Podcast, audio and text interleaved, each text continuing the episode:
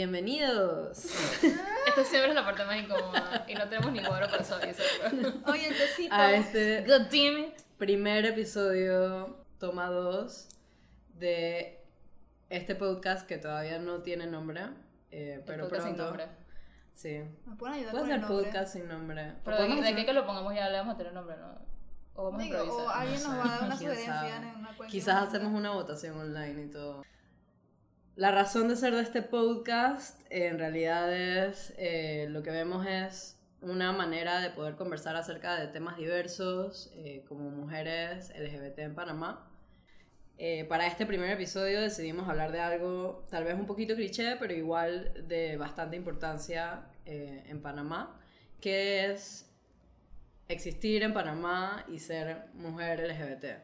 O sea, cómo nos sentimos siendo gays aquí, en un país eh, latinoamericano. Eh, pero bueno, antes de entrar en el tema, creo que nos tenemos que presentar, se me había casi olvidado esa parte.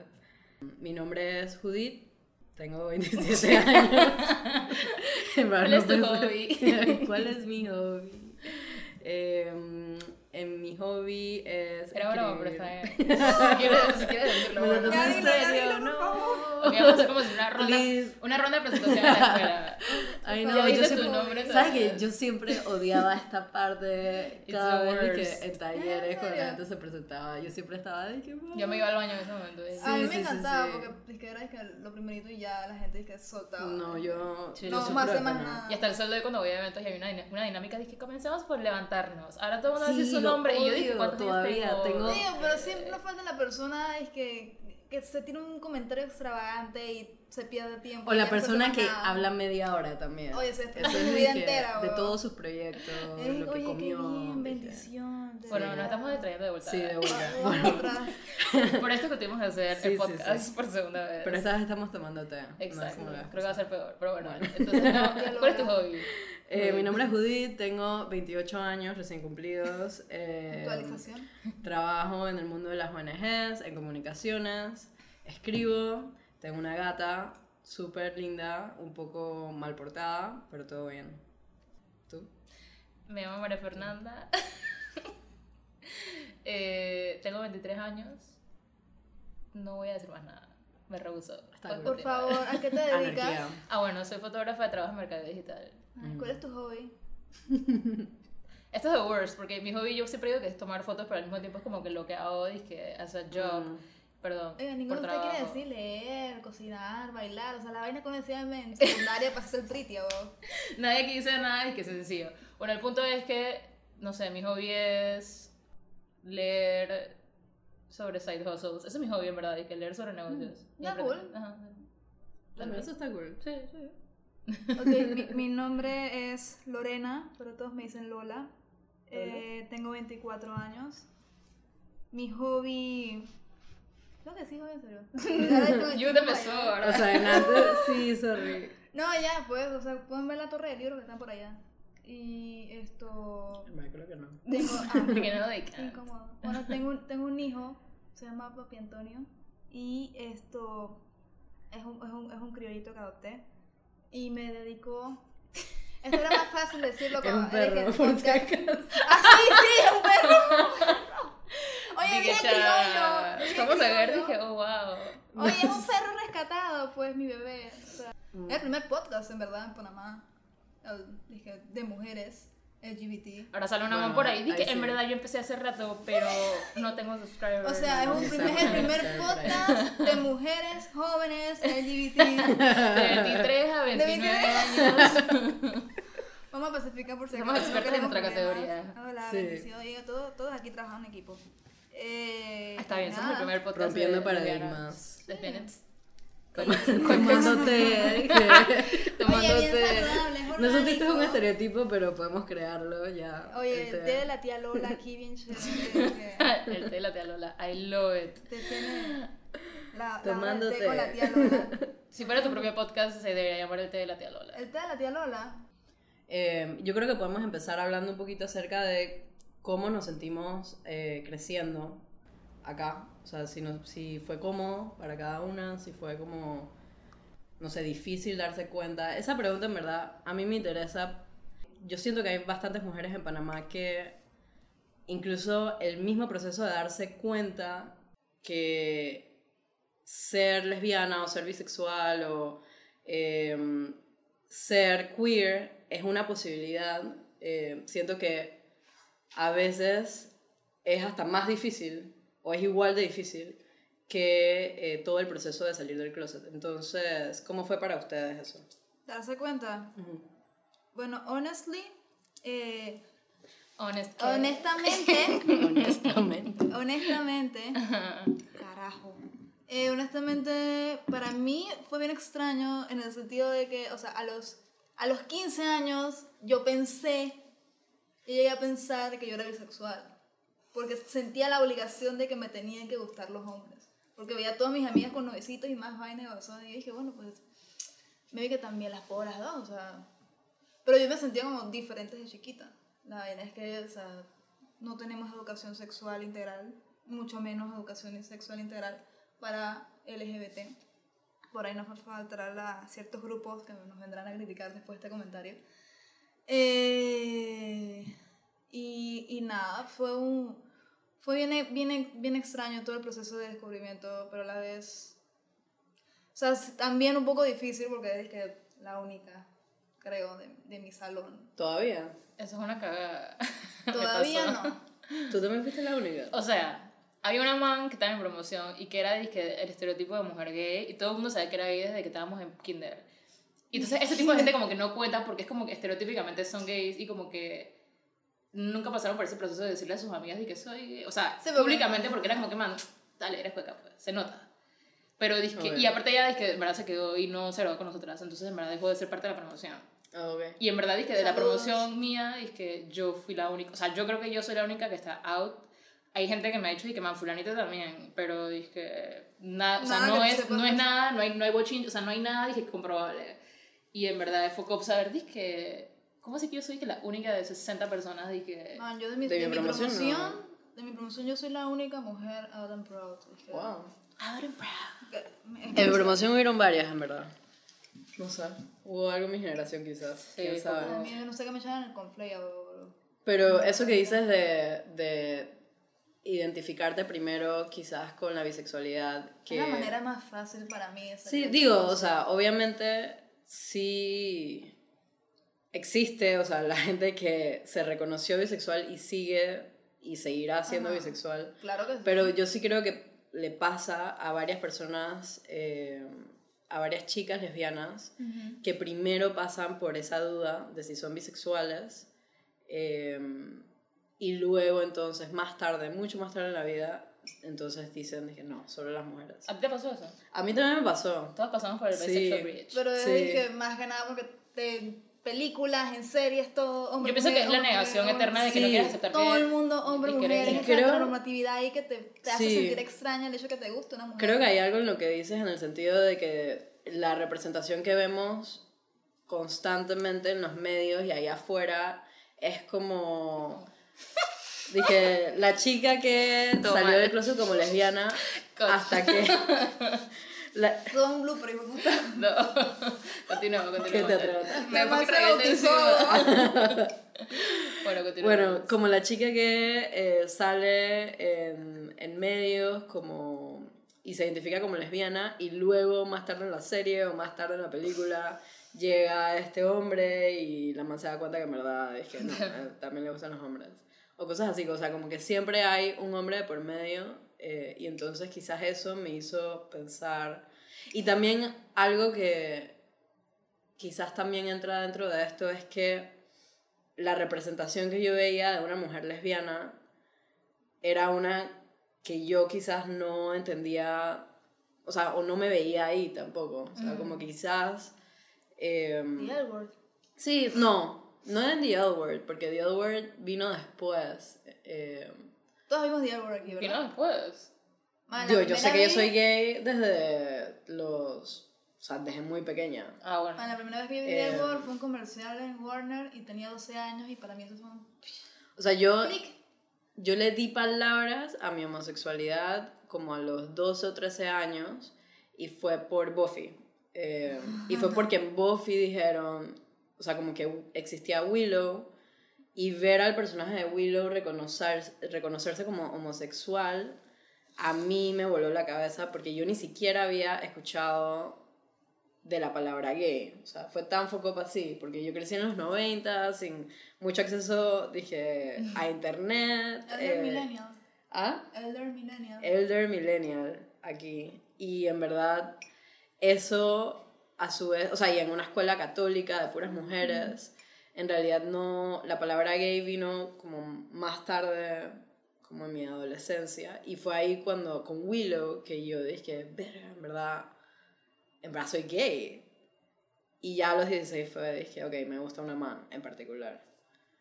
Eh, pero sí pasé por toda esta vaina de, ok, creo que soy bisexual. Y después a los 20 dije, ok, no, definitivamente solo mujeres. ¿Tú por qué te diste cuenta de que, te gusta ah, dije, medio las mujeres? O sea, ¿qué te diste? O sea, va, va a ser una estupidez, va a ser nada todo, es que bien pendejo, pero... Oye, ustedes saben estos juegos que jugábamos en secundaria, que era que verdad o reto, se ponían en círculos, y, y- o sea, reto, y me pusieron a besar a una, a una man. ¿En serio? Fue mi primer amor.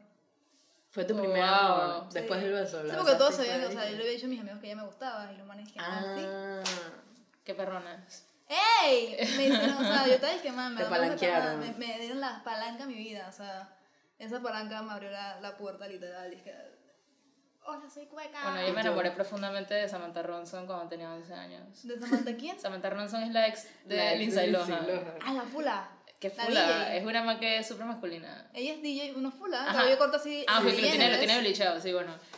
Ella era la ex de Lindsay Lohan. Esa fue la man por la que Lindsay Lohan y que salió del closet como bisexual. Sí. Imagina que yo estaba enamorada de Samantha Ronson y yo no entendía por qué.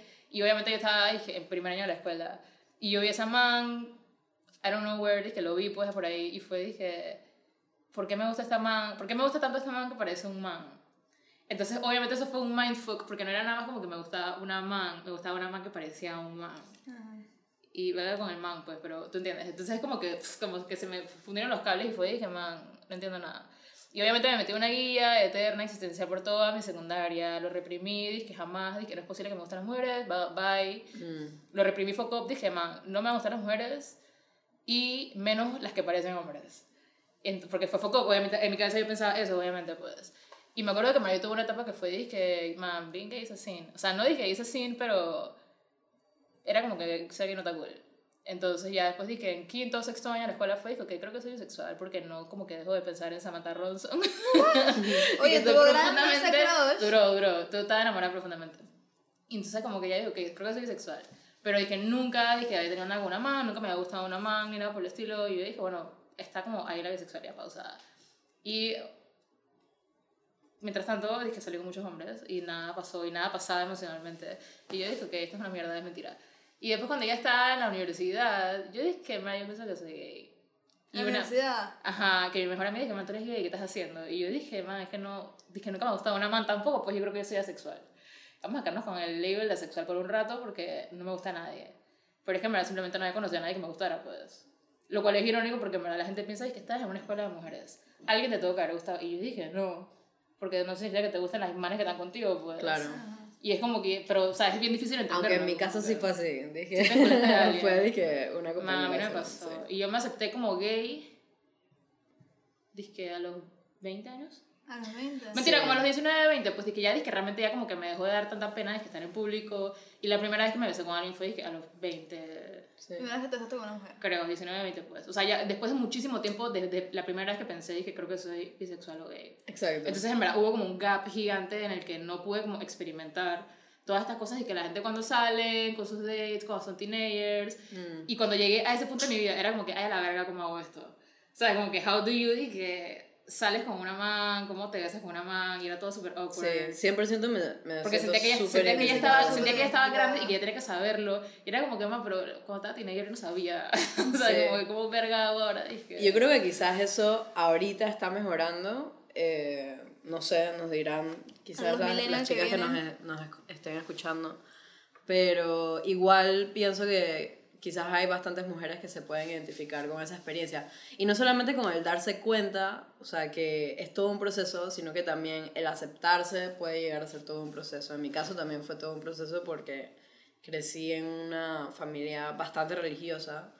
Y luego, o sea, tal cual como tú dices, ya cuando me logré aceptar, comencé toda esta fase de mi vida que mis amigas ya habían pasado a sus 13, 14 años y yo las estaba viviendo a mis 20 años. Dije, uh, mi primer date.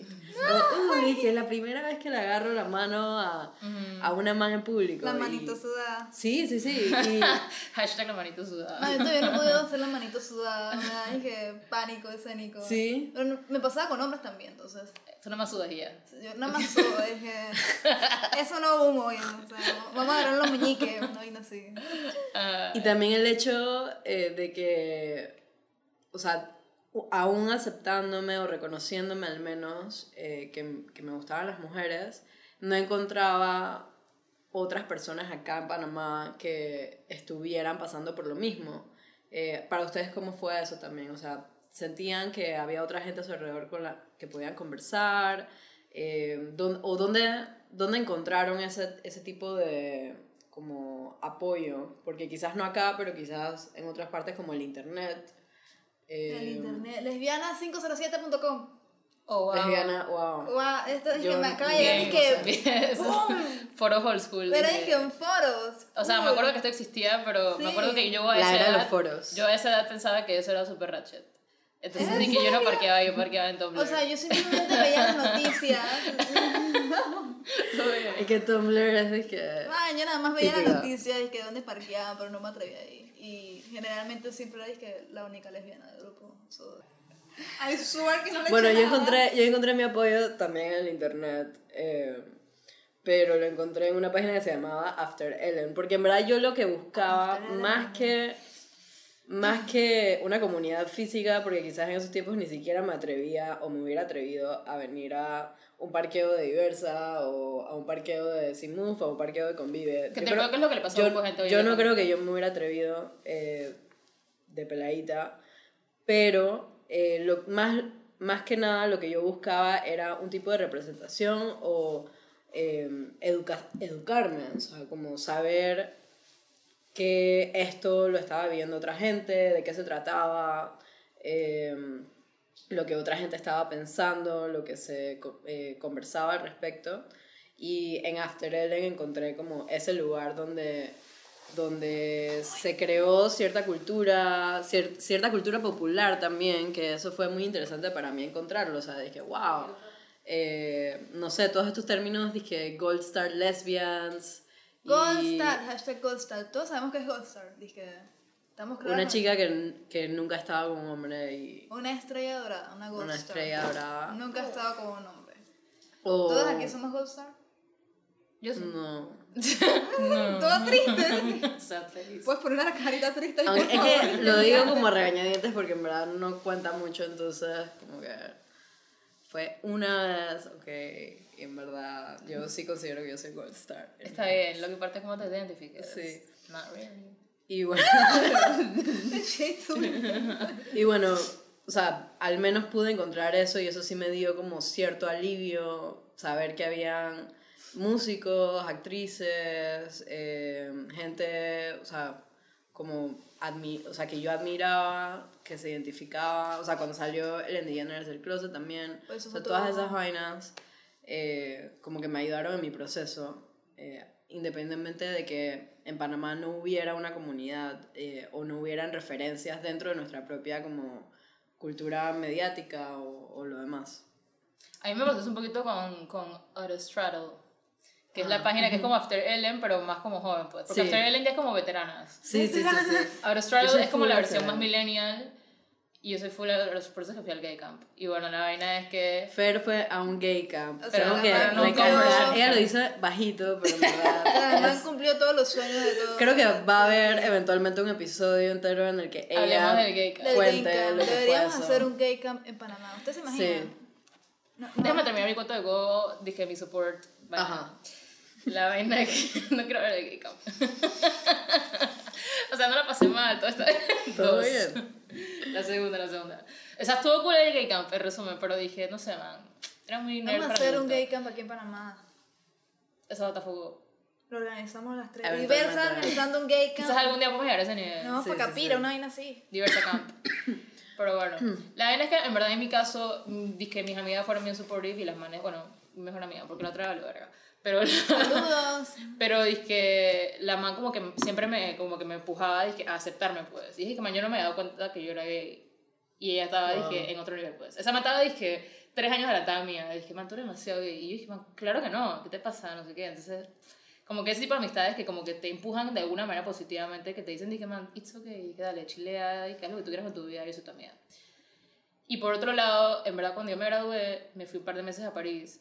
Y eso suena tan dije de Radio Blanca, pero la realidad es que, o sea, en verdad estando allá, yo pensaba, yo jamás en mi vida me, me metí como en la guía de que voy a irme a un país lejano y voy a salir con todas las manes con las que no puedo salir. O sea, dije, nunca pensé eso, pero estando allá, obviamente conocí gente que me gustó. Dije, o sea, la, ay, ya me acordé. La primera vez que me besé con una man fue en París. Este Eh, puta no se puede ir en la vaina más romántica. O sea, esto fue como una película de las hermanas. Y fue a los 19, Olsen, fue a los 19 años, fue a los. 19 años. Lizzie McGuire. O sea, Porque es que literal ese fue un viaje como gay. de, de descubrimiento espiritual. No fue porque de yo dije, crisis existencial, no sé qué, no, tampoco sé, fue como en un bar. Fue en un bar gay, dije a la medianoche, comiendo como kebabs, no me acuerdo. Le maré. La vaina es que, No, romántico as fuck.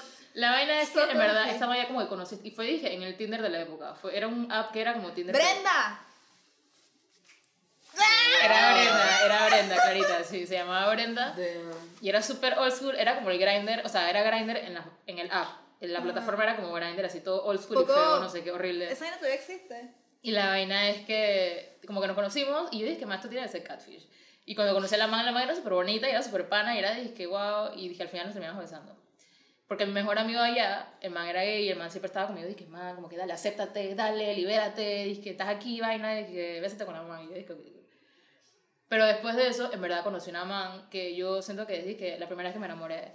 Y fue, o sea, así como amor, dije, de un día, pues, pero igual dije, me enamoré profundamente. Y yo dije, man, chuchi, soy demasiado gay. O sea, como que ya yo me di cuenta, y cuando yo sentí eso por una persona, por primera vez en mi vida, o sea, porque yo nunca había sentido, dije, un feeling tan intenso, que en verdad fue como un enculamiento, dije, en 24 horas. Ahora es Sí. guapa. Pero igual fue, dije, tan intenso que yo dije, man, yo nunca había sentido eso por nadie. Soy evidentemente gay. Sí. Y como que yo regresé, obviamente, de ese viaje como más dije, suelta, dijo que ya lo experimenté, ya ahora sí estoy como más segura de mi identidad, por así decirlo. Y llegué, y yo creo que todo como que orgánicamente gravitó a que empecé a parquear con gente o a salir con gente o a hacer amigos de ese momento que eran más como libres o eran más mente abiertas o par de ellos eran gays o mujeres o manes bisexuales o lesbianas o lo que sea. Y era gente con la que yo jamás había parqueado cuando estaba en la escuela, pues. Yo nunca parqué en la escuela con una man que era gay. Acabo de tener otro flashback horrible. A mí se me olvidan las cosas brutal. Pero bueno, la vaina es que se había parqueado con una cuando estaba en la escuela, pero no pasó nada. Saludos. la vaina es que, como que uno, uno, yo siento que a medida que uno se va aceptando y uno va como que, ¿sabes? Como que letting go y que soltando y no resistiéndote tanto a las posibilidades de que quizás eres gay, quizás no lo eres, etcétera, vas gravitando hacia gente que está como en sintonía contigo, Sí. pues. Y eso fue lo que a mí me pasó, que como que llegué toda y dije, más, soy libre. Y de la nada empecé a pelear con gente gay. Sí. Y fue como que, ah, ok, estamos good. Y yo creo que eso pasa en general también, o sea, cuando uno se gradúa y ya después de cierta edad uno gravita hacia la gente un poco más parecida hacia uno. A mí también me pasó, digo, en este caso tiene que ver con, o sea, nuestro caso en particular tiene que ver con la orientación sexual, que yo también como que gravité hacia personas un poquito más eh, queer, un poquito más eh, quizás abiertas pero al mismo tiempo me pasó en tam- también en otros tipos de sentidos, o sea, gente a las que le gustaba otros tipos de gustos, eh, o sea, eh, actividades, etc. Eh, también quería conversar un poquito acerca de eh, cómo nos sentimos en cuanto a seguridad en Panamá. Ya hablamos un poquito acerca de el proceso de identidad, eh, no tocamos realmente tanto acerca de salir del closet, pero bueno, para la próxima. eh, Es que eso es como un tema demasiado largo. Sí, Es eso en verdad, sali- la salida del closet puede ser un tema aparte, pero hablemos un poco acerca de, de seguridad en Panamá o de o una la seguridad interna también dentro de cada una, porque hay seguridad, o sea, está el concepto de seguridad externa, o sea, lo que existe en cuanto a eh, leyes que nos protegen o, que, o la carencia de esas leyes, Carencia. eh, más bien. Ujú. Eh, y también está, eh, o sea, un sentimiento dentro de cada una de como que poder salir a la calle, eh, expresarnos con nuestras parejas si queremos hacerlo. Hay gente un poco más reservada, eh, pero quería ver cómo se sentían ustedes eh, en cuanto a esto, ahorita mismo. Oh, wow. Bueno, en mi caso, Es que estaba como pensando, en verdad, dije, eh, no sé. En mi caso también fue un proceso, o sea, como... eh, o sea, yo sí me acuerdo como las primeras veces que salí con una chica en Panamá, particularmente. Eh, las primeras veces que salíamos en público me sentía insegura, pero como un tipo de paranoia en el sentido de que sentía que en cualquier momento alguien nos podía gritar eh, ahí afuera o alguien nos podía hacer algo. Y eventualmente como que esto fue eh, disminuyendo, sin embargo, y creo que por eso incluí esta pregunta ahorita mismo, pero sin embargo en los últimos años sí he sentido como que hay un ambiente que se está... em, día a día está elevándose cierta tensión y cierta violencia que antes no sé por qué yo no veía tanto. Ajá. Yo tripeo que es porque no teníamos esto, o sea, redes sociales. Ahora sabemos en un segundo qué le pasó a quién, dónde, cuándo y quién fue. O sea, bueno, a veces no quién fue, pero igual tenemos esta herramienta. Antes igual pasaba, nada más que no podíamos enterarnos. Sí, yo también pienso lo mismo, que ahora también se le da más como exposure Sí. a- en los medios a las noticias de violencia en la comunidad LGBT. LGBT, porque antes era como que violencia en todas partes, lo que sea. Pero ahora como que hay más noticias, la gente habla más de que mataron a fulanita, mataron a fulanito, etc. Y si no lo ves en las noticias, lo ves, te sale en Facebook, en Instagram, en Twitter, etcétera, porque hay muchas veces que hace un mes agarraron a golpe a una mujer trans y yo no lo vi en TVN, eh, perdón, yo no lo vi en ningún noticiero de Panamá, corta eso, Eh, pero sí lo vi en Facebook y tenía un carajal de shares, pero no, o sea, de compartidos, pero nunca lo vi en un noticiero Bueno, pero siento que en algunos contextos quizás sí hay más violencia. Es que no sé, es que siento que fluctúa buco, porque, por ejemplo, en Estados Unidos, que es como el caso más obvio y evidente, quizás con Obama se controló la vaina porque había más regulaciones y era como más, dizque, el, el ambiente era un poco menos de odio.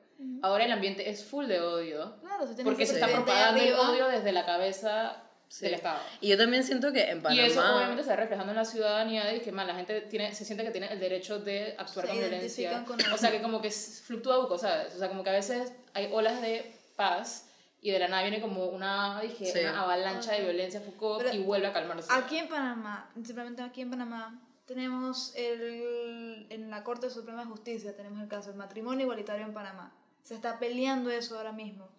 Que ha dado como uno de los, de los resultados que se han unido estos grupos religiosos, extremistas, conservadores, etcétera, fanáticos, que están, uno, compartiendo fake news, noticias falsas. Están agarrando a las personas que no tienen tanta educación o tanto nivel de discernimiento y les comparten cosas tipo, a Plaza está aborta, ayudando a las mujeres a abortar para vender los fetos y llevarlos a China con Naciones Unidas para que se los coman allá. ¡Wow! O sea, ¿quién es la mente detrás de esta vaina? Y todo es que la ideología de género. Pon esta vaina Sí. en- la ponen Y es que, o sea, está atado, no. está atado con los intentos de, o sea, de la comunidad, o sea, con, con, la, con el activismo de la comunidad LGBT y también está Está atado fuerte. también con todo el movimiento de educación sexual. Entonces se agarran de ambas cosas para propagar miedo y odio también. Claro que sí. Y por eso yo sí siento que en los últimos años ha habido, es como Fer dice también, o sea, tal vez en el pasado también se veían estos altibajos, pero ahorita yo sí siento que estamos como llegando a un alto eh, que desde hace un rato no veía al menos. Y también por redes sociales este odio se puede propagar mucho más rápido. Eh, y bueno, traigo también a colación esto, también por todo el tema que pasó con la noticia de la semana pasada de Estefanía eh, en Costa Rica, que fue un femicidio eh, om- claramente Crimen de odio. crimen de odio por su sexualidad, por su orientación. Eh, ella se identificaba, ella era una mujer lesbiana, que en realidad tenía una expresión bastante masculina, eh, pero, o sea, y, y, al mismo tiempo fue violentada por estas cosas, o sea, basada únicamente en estos factores. Ella fue asesinada y fue eh, violentada de una manera, a mi parecer, monstruosa, en la que los eh, agresores incluso eh, le pusieron un vestido antes de matarla porque ella nunca se los ponía. Y este tipo de noticias a mí en realidad me rompen el corazón y también me llevan, me llenan como... Ah, me asustan. O sea, mi, mi primera reacción es asustarme, ¿sabes? Y yo no quiero... Y al mismo tiempo como que no me gusta sentirme de esta manera porque sé que es... Eh, como que exactamente el propósito de... Exactamente el propósito de ellos, ¿sabes? Eh, exactamente el propósito de, de, esa facción de la sociedad machista que es que nos empujan, no solamente a las mujeres LGBT, sino a las mujeres en general, a quedarnos como quietas y, y, y acá, o sea, donde pertenecemos, entre comillas. Pero al mismo tiempo es mi primera reacción orgánica porque eh, es, es, muy cruel, o sea, cuando lo, cuando lo vemos frente a o sea, de esa manera. Eh, y mi segunda reacción también fue pensar, por alguna razón, eh, pensé en que la JMJ también viene pronto, en, en enero. ¿Es en enero o febrero? En enero. enero.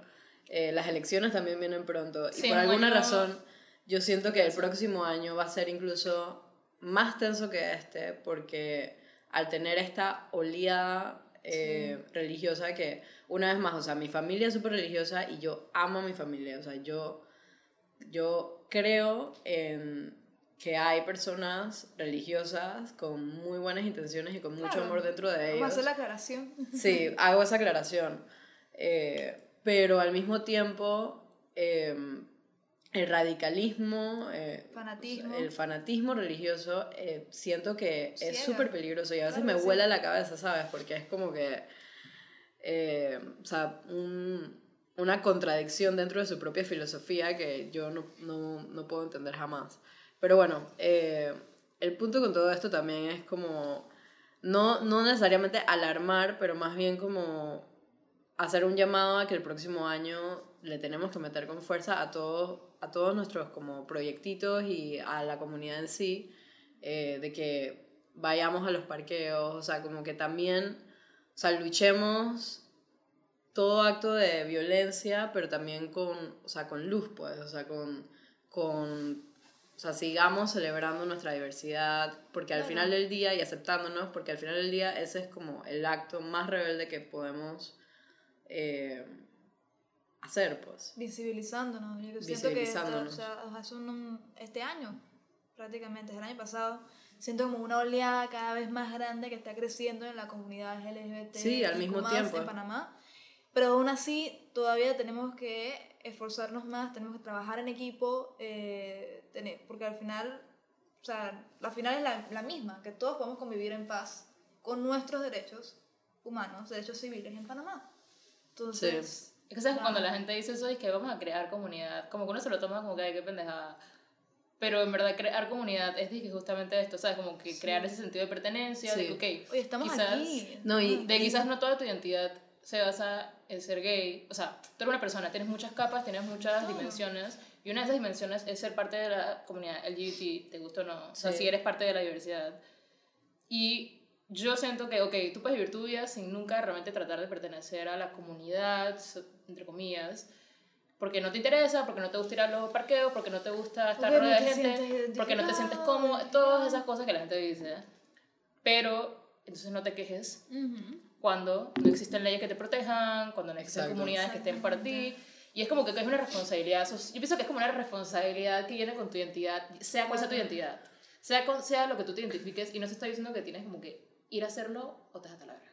No. Pero, Oye, man, ser parte del cambio positivo, ¿sabes? Como que si puedes aportar de alguna manera y nada más de que yendo a las cosas. Y, siento que, y que para hacer bulto, para hacer bulto y decirte que, man, yo también quiero mis derechos. Y yo iba a mencionar que, o sea, es súper importante la participación porque, eh, o sea, aunque sea una participación no activista, o sea, yo estoy hablando también de, o sea, ir al Pride y meterte una party ese día, O sea, cosas que uno tal vez no le ve el peso eh, social, en realidad lo tienen porque en países como Estados Unidos, en países como Brasil, donde, bueno, ahorita mismo está en duda, pero se llegó a legalizar el matrimonio eh, igualitario, en esos países ya se reconoce esto, o sea, y un gran factor dentro de ese reconocimiento. Ay, ¿qué pasó? Wow. Se Ah, me me fue asusté luz. tan duro. Yo dije se fue la luz. No, que obviamente se le acabó la batería. Fue el hecho de que, de que la población LGBT fue, conta- fue contabilizada también como eh, un factor decisivo también dentro de las elecciones, dentro de, o sea, se hizo un censo de la población que le dio un peso y una importancia también. Entonces, eh, sí es como de valor seguir participando y, y atender a los eventos.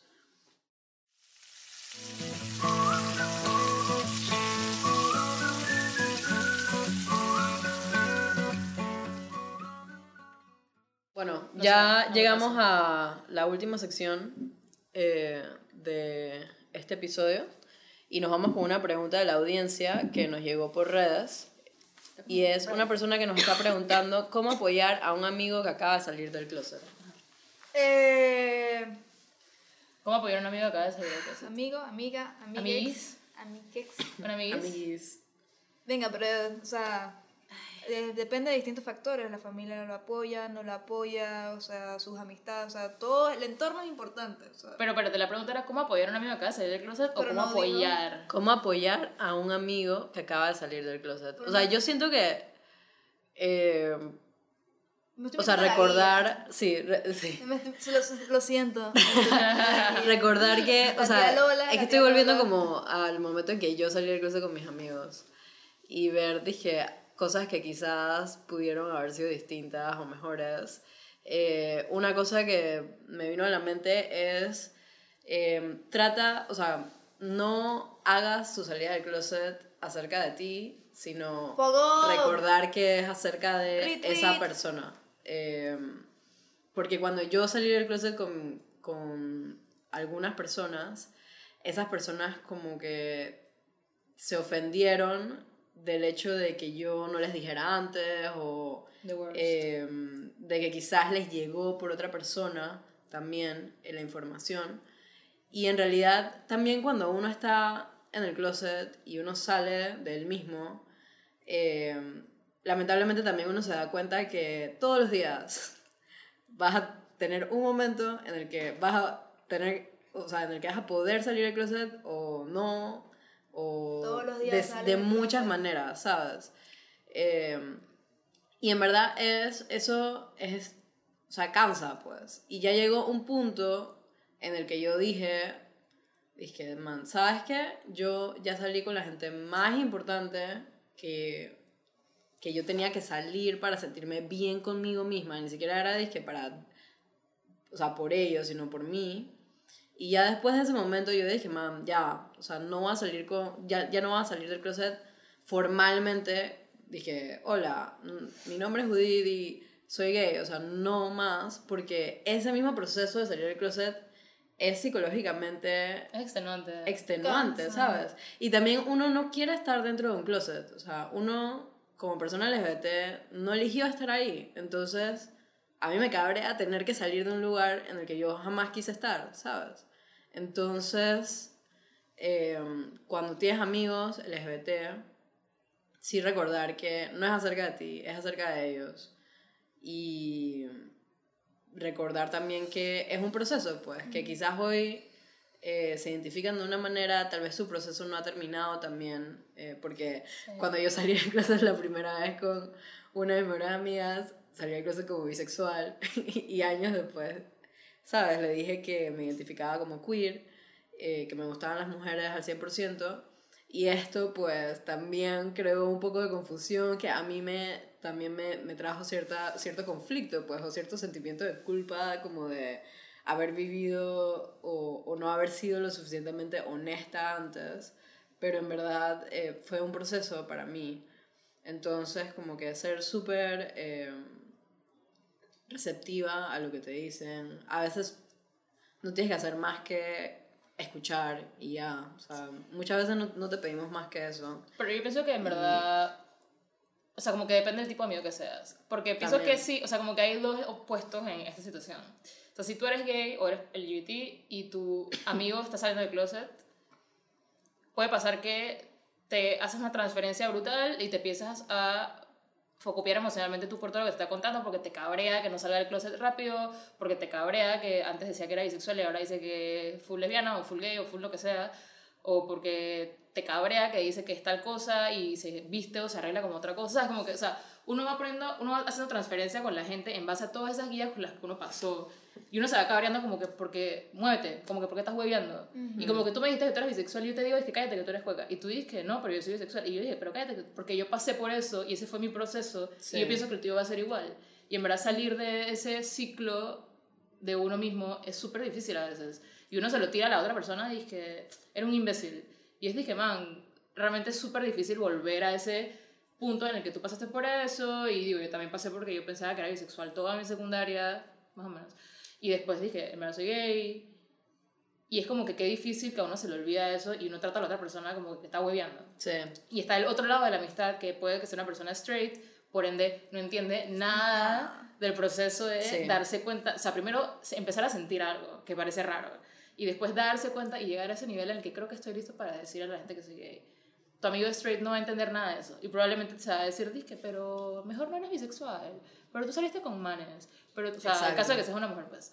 Disque, o sea, empieza con esas preguntas de una persona que evidentemente no conoce el proceso. Entonces está como el lado de la persona que no sabe nada y el lado de la persona que piensa que lo sabe todo ya lo- y ya no tiene espacio para aceptar que otra persona vivió una experiencia Exacto. diferente. Entonces como que hay que encontrarnos en el medio y decir, dije, a ti, decirte a ti mismo, pues, dije, man, ok, esta es tu fucking vida. ¿Sabes? Como Sí. que es tu vida y me vale ver lo que con tu vida, al contarle que estés bien, estés saludable, sea feliz y no estés en peligro. Sí. O sea, literal, eso es lo que uno tiene que hacer. Un mensaje para los amigos, amigas, amigas straights, heterosexuales. Tampoco somos su, su trofeo, su figurita de colección, etc. No nos presenta y que, ah, esta es Lola y esta es mi amiga lesbiana. O sea, yo soy más Sí. Que su amiga lesbiana. O sea, ese no tiene que ser el tag única y exclusivamente. Y esto tampoco se mete, o sea, nuevamente reitero lo que dijo Judith, esto no tiene nada que ver con ustedes. O sea, esto es un proceso que uno está viviendo que de por sí es difícil y todavía más difícil por nuestra posición geopolítica. Así que, o sea, cosas, comentarios tipo, ok, vas a ser lesbiana, pero por favor no te pongas disque, masculina, no te cortes el cabello, no, o sea, quédate con tu vestido. Es algo que, o sea, me acuerdo clarito cuando salí del closet y yo de boba, súper pendejota, y que nivel 150, y que mal. Yo siempre voy a usar mi vestido, o sea, yo tratando como que de apaciguar a la persona por mi salida del closet porque a- al final sentía que Sí, estaba de que haciendo tú, tú calmándolos a ellos. Sí, yo dije, no, man, yo nunca voy a cambiar, yo siempre me voy a hacer mi blogger, mi maquillaje, Sí. mis tacones y mi vestido, y, y, y mírame ahora, o sea, estoy Sí. súper coco, no me pueden ver Sí. en el podcast. Man, ¿sabes que en verdad me pasó todo lo contrario? Porque yo cuando estaba, bueno, más o menos, yo cuando estaba peladita, dije, tipo, primer ciclo, yo me vestía full como me he visto ahora. O sea, yo me vestía full, dije, t-shirts gráficos, t-shirts de banda que me gustaban, dije, skinnies, vans, o sea, era Ah, me súper ponqueta, era súper ponqueta, dije, no vemos, pero es que ponquetita. Pero era, era así como ese flow, Ponquetita. baby punk. Y ese era como el flow con el que yo me sentía cómoda porque me gustaba y porque me sentía como identificada. Y después como que entré en la maldita puerta, dije, tardía. Y empecé como que a los 15 años y bla. Y yo me sentía súper incómoda todo el tiempo. Dije, me acuerdo que en esa época se pusieron de moda las fucking faldas como de gitana. Y las, Las sandalias. hippies, Las sí. Y yo me metí en esa huevosa porque mi mamá me compró las sandalias. Y yo dije, ok, listo. Me empecé a vestir como niña. Entre comillas. Dije, ok, énfasis entre las comillas. Como niña focop, dije camisa tiritas, sandalias, no sé qué, no sé qué. Hasta que llegué a la universidad de vuelta y toda la universidad también creo que, o sea, dije, mis primeros tres años de universidad, me vestí full así, dije full niña, que me acuerdo que mi mejor amigo, el man, dije, se la pasaba, es que me gusta más cuando estás de niña, no sé qué, y vaina, jodiendo, jodiendo, pero Obvio. igual cabrea, porque yo me quedaba como que, man, yo no me siento tan cómoda como me sentía cuando usaba fucking jeans y camisas, dije, de colores. Y en verdad dije, ahora gravitando, que me risa porque mi novia, dije, siempre dice, dije, ahora que dije, como que andamos, tú te vistes como yo me vestía antes. y es de que no, nada más que tú me hiciste sentirme cómoda con que yo me podía vestir como me daba la gana, pues que es con fucking zapatillas, pantalones y t-shirts. Y yo voy para arriba y para abajo así. Y es de que que fue como, mira, yo pasé por esa etapa también de que me tengo que vestir como niña. Como Es que, que algo, tengo, algo, tengo que, algo tengo que esconder. Sientes la presión Sí. social porque no quieres entrar en el estereotipo, pero a la vez quieres como complacer, inconscientemente quieres como complacer a tus amistades porque, no sé, a mí me pasó como Sí. que sentía, tenía miedo de que la me dejaran de hablar. sociedad. Ajá. Tenía sí. miedo, entonces... Como pero- que cuando eres la única niña de tu grupo de Sí. amigas que dije, O "Hace no, vaina rara". o tienes miedo de que la sociedad te lea gay Sí. también, y ¿sabes? que, que te identifiquen así te dan algo. Sí. Entonces, pero ahora por lo menos yo Sí. man, yo ando en mi camisa, mi jean, Sí. mis botas y el tío Lolo va por fuera. o sea, pero también me pongo mi vestido, o sea, yo fluyo en ambas, o sea, me siento cómoda con ambas Sí. ¿Qué? expresiones. Entonces, man, deje que la gente fluya. Y ya está, y apóyenlos, apóyenlas, escúchenlos y, y acuérdense que esto no tiene nada que ver con ustedes. Sí. Es más, sería cool que se metieran en, en, en páginas, que After Ellen, hablen más. Hay Y una bueno, en mi sopa y, y, se y esto va para los aliados en general, no solamente para amigos de, de la comunidad LGBT. Esa es la alarma que nos dice que Ya se acabó nos esta quedan, vaina. no, nos Nos quedan quedan 10 10 minutos. minutos. Ah, ok. Eh, yo puse una alarma porque la otra vez hablamos por 3 horas. Tres horas así y que, media. Las sí. tres horas y media. Tres horas y media Vienen los pura bloopers. paja. yo estaba ebria de whisky. Pero bueno, eh, lo que iba a comentar es que eh, también para los aliados en general, no solamente para Aliadas, amigos, aliadas. es importante, o sea, yo creo que lo que más nos sirve a la comunidad, o de las cosas que más nos sirven de parte de ustedes, es que dentro de sus propios círculos, ustedes eh, señalen, y, eh, o sea, señalen A la persona que está haciendo comentarios en actitudes en verga. Exacto, actitudes homofóbicas. Cuando tu amigo dice alguna pendejada, tú dices que racistas. mandas en verga. Sí. Es más, viene Dije, "Oye, en Navidad, verdad, viene Navidad, no faltará el tío borracho Sí. que se diga un comentario homofóbico. Ustedes denle eso para atrás, Sí. ubíquenlo y... Y lo pueden hacer con mucho cariño y mucho amor, porque a veces, mandándolo ¿sabes? La gente, estas actitudes vienen de personas a las que queremos mucho, pero también es importante señalarlo porque, o sea, si los quieres también es bueno para ellos, porque los estás ayudando a ser mejores personas, pero también están como incentivando a que poco a poco se, o sea, esos micromachismos que eventualmente eh, alimentan actitudes violentas, o sea, que uno a veces disminuye la importancia de estos micromachismos, pero en verdad ellos conjuntamente, en verdad aportan a toda la violencia que hay afuera y asimismo señalar cosas pequeñas y con todo el amor del mundo puede ser también, también ayuda bastante. Sí, o sea, es tan fácil como que tú eres mi tío o mi primo y dijiste así que... Dije, más más como cueco. Y yo te digo, "Oye, es que... Y entonces, Ay, fulanito, deja de decir eso. O sea, Sí. es que lo, dices- lo dices en un tono de relajo, en la forma en la que tú hables con tus familiares, Sí. con tus amigos, pero nada más como para hacerle el check-in. Dije, Dije, hey man, estamos en el Eso ya no es 2018. aceptable socialmente, Sí, estamos en el dije. 2018. Políticamente incorrecto. eso ya no se dice y tú Y- estás mal por sí, decirlo. Y Sí. también metiéndole a eso, nunca saben cuando alguien ahí dentro de esas reuniones familiares, etcétera, tengan a alguien que está en ese proceso del closet, no le ha También. dicho a nadie y escucha un comentario así.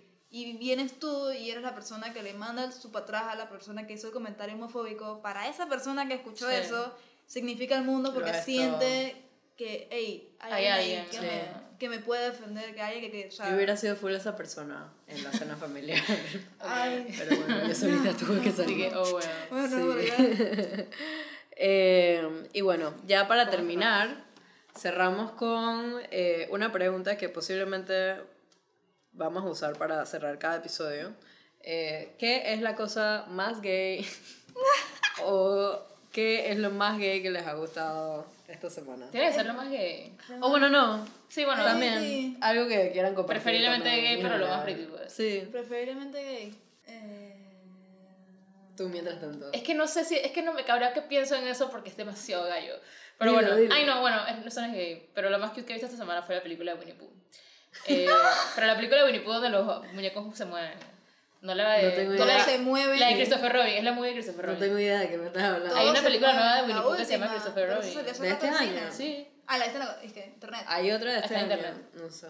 Sí. Bueno, la vaina es que es que los, Está cool. los personajes se mueven. Y Todo se mueve. Yo pensé que ibas a hacer de que Bohemian Rhapsody, porque ahorita se me olvidó por completo. ¿Qué pensamos acerca Así de Bohemian irrelevante fue mi vida. Man, es lo mejor que me ha pasado en la vida. ¿Sabes Pero es que no me mí- identifiqué, no me, espérate, no me identifiqué porque era como un hombre, entonces no lo sentí como Man, hombre. yo la me. A mí me gustó, pero María. siento que hubo vainas problemáticas un poquito al principio. Tengo que aceptar, esta es mi opinión no políticamente correcta, sorry, pero tengo que aceptar que hay escenas en las que me parece que al principio como que ponían de par en par el hecho de que Freddie Mercury era gay y el hecho de que el man hacía, o sea, como que todo el declive, o sea, era como que ser gay es... Te lleva a la te lleva a estas cosas. Man, yo creo que la Entonces- Entonces, pero que ya después, ya después como que lo mejoraron y ya al final yo quedé súper feliz. man Pero sí hubo un momento al principio que el man dice que, eh, o sea, como que era muy visualmente... Hacían el contraste, como que el paralelo. Sí, o sea, dije, literalmente el man en un club gay, la luz roja. Y después el man que metió ese piche y pasando la madre. Ajá, entonces era como Ok. que mm, ser gay es problemático.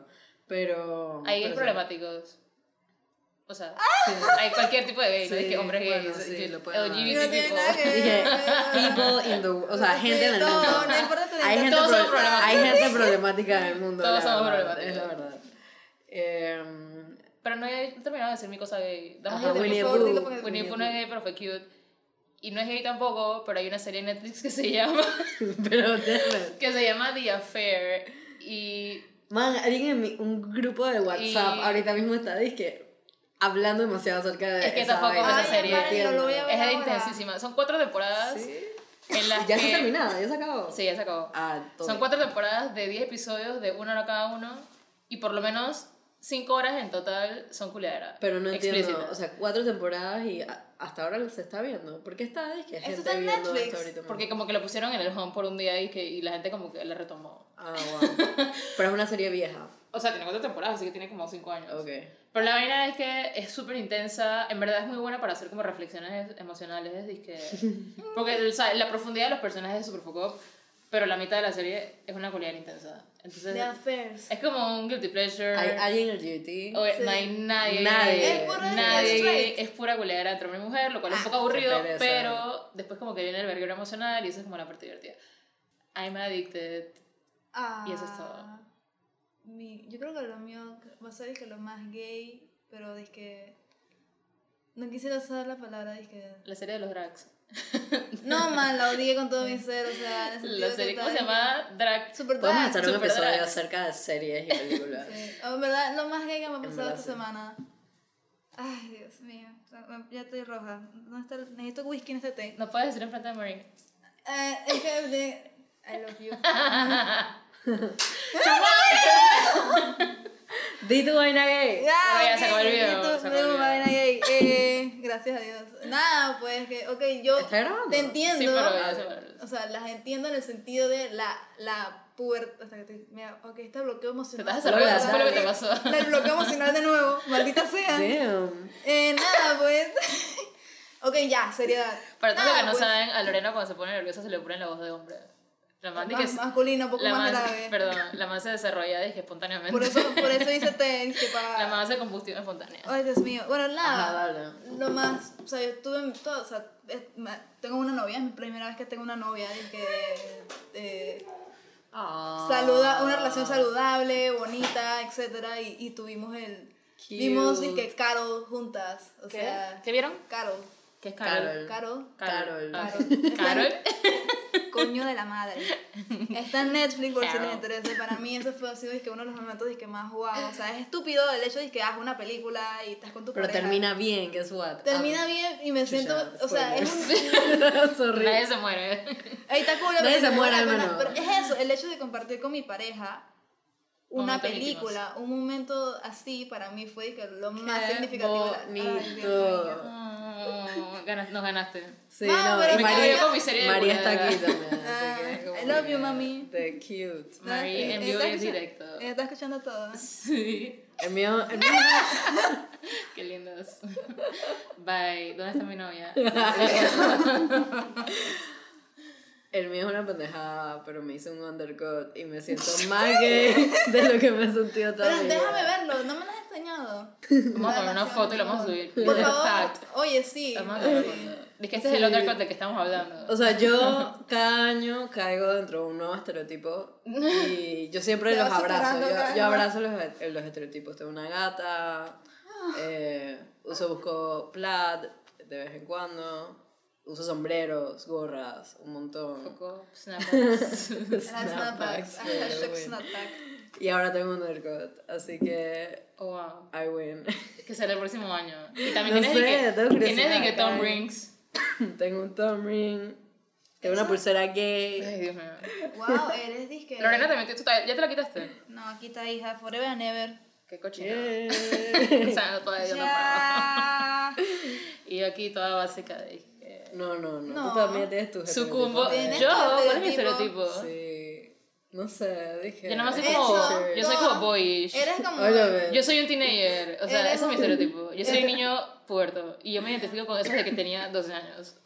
No, pero está cool. De que I'm always gonna be a Yo boy. siempre digo, yo, yo también siempre digo que como no pude vivir, dije mi expresión, my true expression a los 12 años, así me estoy expresando ahorita. Dije, Como un teenager. como Ay, yo un teenager. A veces yo le digo, a veces le digo a, a Eli, que man, voy a decir mi novia, pero por si acaso cortamos, ya no me siento tan mal. digo que a veces le digo a mi novia, que man, ¿tú crees que cuando yo tenga 30 años, dije yo me vista diferente? Dije, o sea, me deje de vestir con t-shirts y zapatillas. Y le man dije, claro. Y yo dije, ¿pero por qué? Y dijo, bueno, porque vas a crecer. Y yo dije, ¿te parece que me he visto como un niño entonces? Y le man dije, bueno, es que tú eres una peladita y vaina. Y yo dije, man, qué guau. ¿Y qué pasa si tengo 35 años y me quiero seguir vistiendo con t-shirts? Ponte tu t-shirt Man, o yo- Voy a parecer esas tías, voy a parecer esas tías que se quieren 30. parecer peladitas. Sí, o sea que poco. Yo estoy casi en los 30 y me sigo vistiendo como playera. Yo dije, bueno, T-shirt. teenager. No, tengo 24 technically. y ando con la camisa de tío siempre, dije. Digo, cuando me tengo que yo me chaneo, brother, pero usé guayabera. O sea, yo estoy en el nivel que, o sea, alguien me regaló un sombrero Panamá y un habano y estoy lista Y soy el tío oficial. Y estamos officially done con los Y así es que terminamos este primer episodio. Besitos. del podcast que aún no tiene nombre. En el próximo episodio, ojalá sí de- tengamos uno. ¿Y de qué vamos a hablar en el próximo episodio? Recuerden que Sorpresa. pueden eh, escribirnos a Denos nuestra ideas. página de Instagram con preguntas. Cada semana vamos a estar respondiendo alguna o algunas preguntas de ustedes. Y también con algunos temas, eh, nos pueden escribir con temas que quieren que discutamos en algún Vamos a momento. tener tres opciones rápidas de temas que pueden ser. Ok, yo digo Relaciones. cuecas que hacen deporte. Oh. I don't know. Very specific. Wow. Ah, y Alex que hacen flag. I don't know, sports. eh, Red flags. Red flag, chu- chushi. Pero eso va como con las relaciones. Ah, sí. Eso- Relaciones y eso- red flags, yo digo que mujeres, eso, es, eso es un podcast. mujeres entero. los deportes y actividades al aire libre y tú, porquería de tema. Eh, Carrera. Mujeres. Trabajar. LGBT. eh, ahora la cantidad de mujeres LGBT que salieron al, al Senado estadounidense. O sea, quiero hablar de política De Estados Unidos. ¿no Política. entendí? Lo Podemos hablar de política en general y ahí metemos un poco de Estados Unidos si quieren. Sí, pero, o sea. Creo que van a pero relaciones. también podemos hablar de Creo otras que va a cosas que Yo voto por 100%. relaciones. Sí, va a ganar la relación. Lo Yeah. Y siento. se merece episodio de durar como tres horas. Pero pueden sugerirnos cualquier Sí, otra si les parece que nuestros temas están en verga, nos pueden sugerir. Chao.